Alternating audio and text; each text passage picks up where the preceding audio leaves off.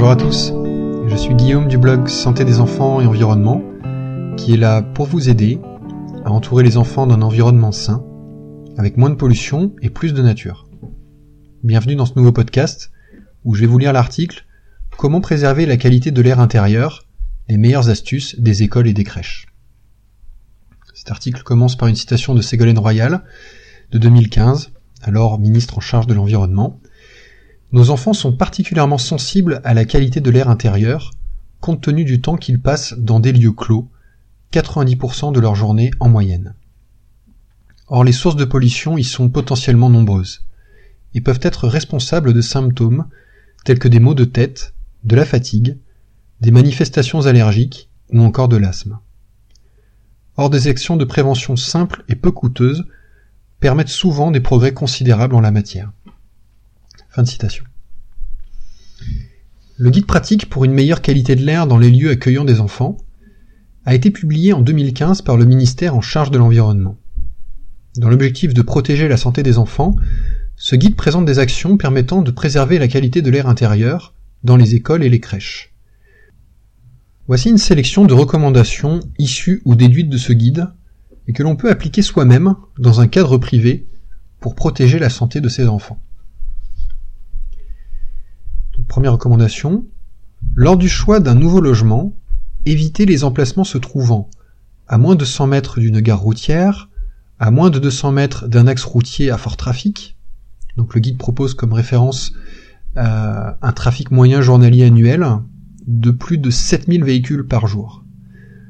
Cette information peut être obtenue auprès de différents organismes en fonction du type d'axe routier considéré. Donc ça peut être les sociétés d'exploitation des autoroutes, les directions départementales des territoires et de la mer, les DDT ou DDTM, les conseils généraux, etc. Un appel auprès de votre mairie vous permettra d'être orienté vers l'interlocuteur approprié. Je continue les, les caractéristiques des emplacements à éviter lors du choix d'un nouveau logement.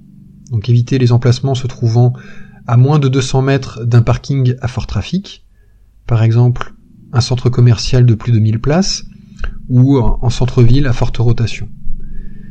À moins de 200 mètres d'une station-service, à moins de 3 km d'une installation industrielle pouvant générer de fortes émissions atmosphériques.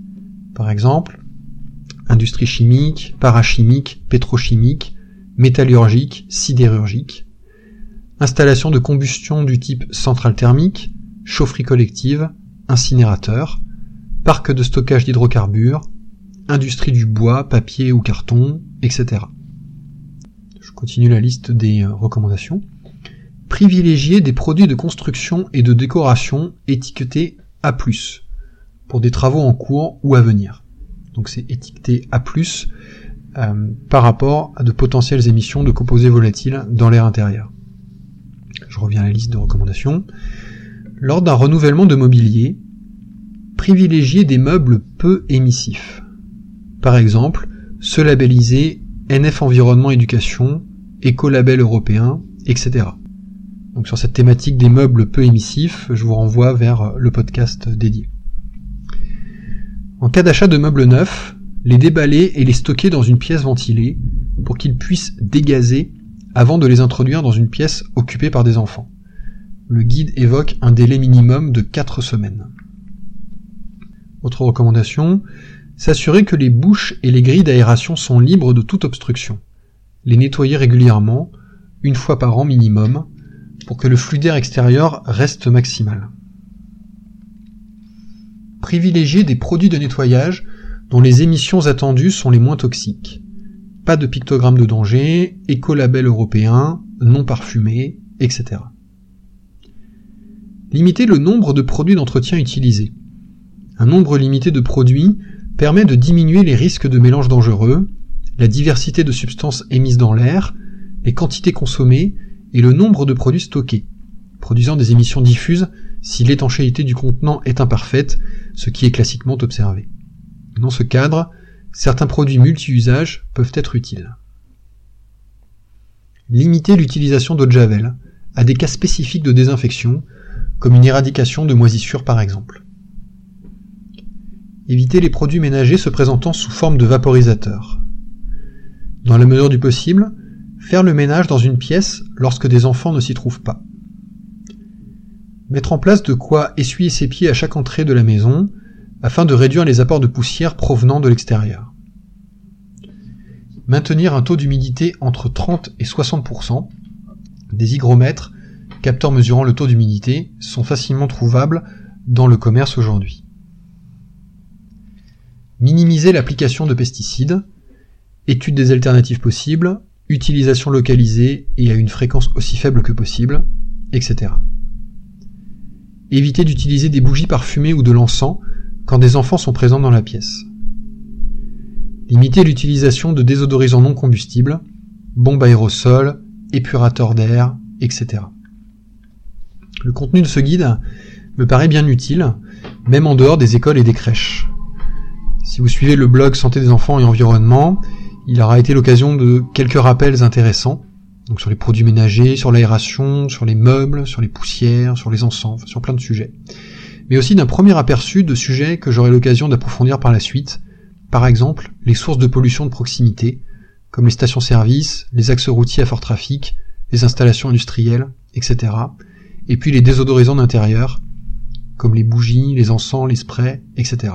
Entre-temps, un article spécifique aux, encens euh, et aux risques associés a été euh, publié sur le blog. Je vous y renvoie. Vous pouvez taper euh, santé, enfant, environnement sur Google, ce sera le premier lien. Et puis ensuite, vous pouvez taper un mot-clé comme, comme encens par exemple dans le l'invite, le moteur de recherche interne au blog qui se trouve en haut à droite en arrivant. Voilà, c'est la fin de cet article. Vous trouverez donc les, références euh, au guide, euh, donc au guide pratique pour une meilleure qualité de l'air dans les lieux accueillant les enfants.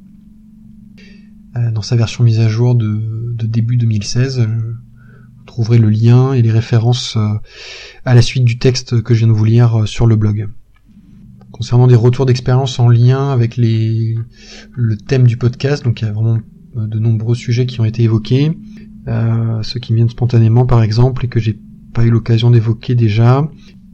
Peut-être les bouches d'aération. Euh, J'avoue que maintenant j'essaye d'avoir une approche assez euh, systématique. Euh, bon, elles sont pas, elles sont pas bouchées, ça c'est, ça c'est, évident. Et surtout, je me suis mis, voilà, donc tout simplement dans mon agenda des rappels, peut-être une fois par trimestre ou une fois par semestre, je sais plus, d'aller d'aller les nettoyer, donc pour assurer toujours qu'il y ait un, un bon flux et donc un, bon renouvellement d'air de, notre appartement. Ce qui est d'autant plus euh, important que euh, l'appartement est petit, c'est un petit appartement parisien et que j'ai euh, deux enfants en bas âge, donc la machine à laver tourne pratiquement tous les jours avec étendage donc dans l'appartement. Bah, par rebond, on parle d'hygrométrie.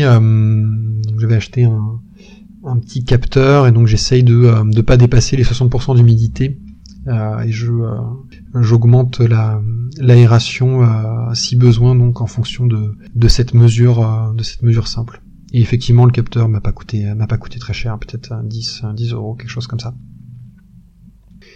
Enfin, un dernier retour concernant les, les chaussures et les paillassons. Bon, chez nous, on a une, une influence japonaise assez forte, donc on, on enlève on enlève les chaussures lorsqu'on le rentre dans la maison, ce qui permet de diminuer l'amener de, poussière euh, de l'extérieur. Voilà, c'est la fin de ce podcast. Euh, si vous êtes intéressé donc par cette thématique de euh, diminuer l'exposition des enfants aux produits chimiques, et si vous vous demandez par où commencer, quels sont les, premiers pas que vous pouvez faire rapidement, ce que vous pouvez facilement mettre en place, eh je vous invite à vous rendre sur le blog et à télécharger le guide gratuit dont c'est l'objet. Euh, par exemple dans, euh, dans le formulaire qui se situe dans la barre latérale à droite des articles. Voilà, merci à vous, merci à Ronan Vernon pour la musique, merci à Yamois pour les dessins. Je vous dis à bientôt pour un nouveau podcast, et d'ici là, prenez bien soin de vos enfants.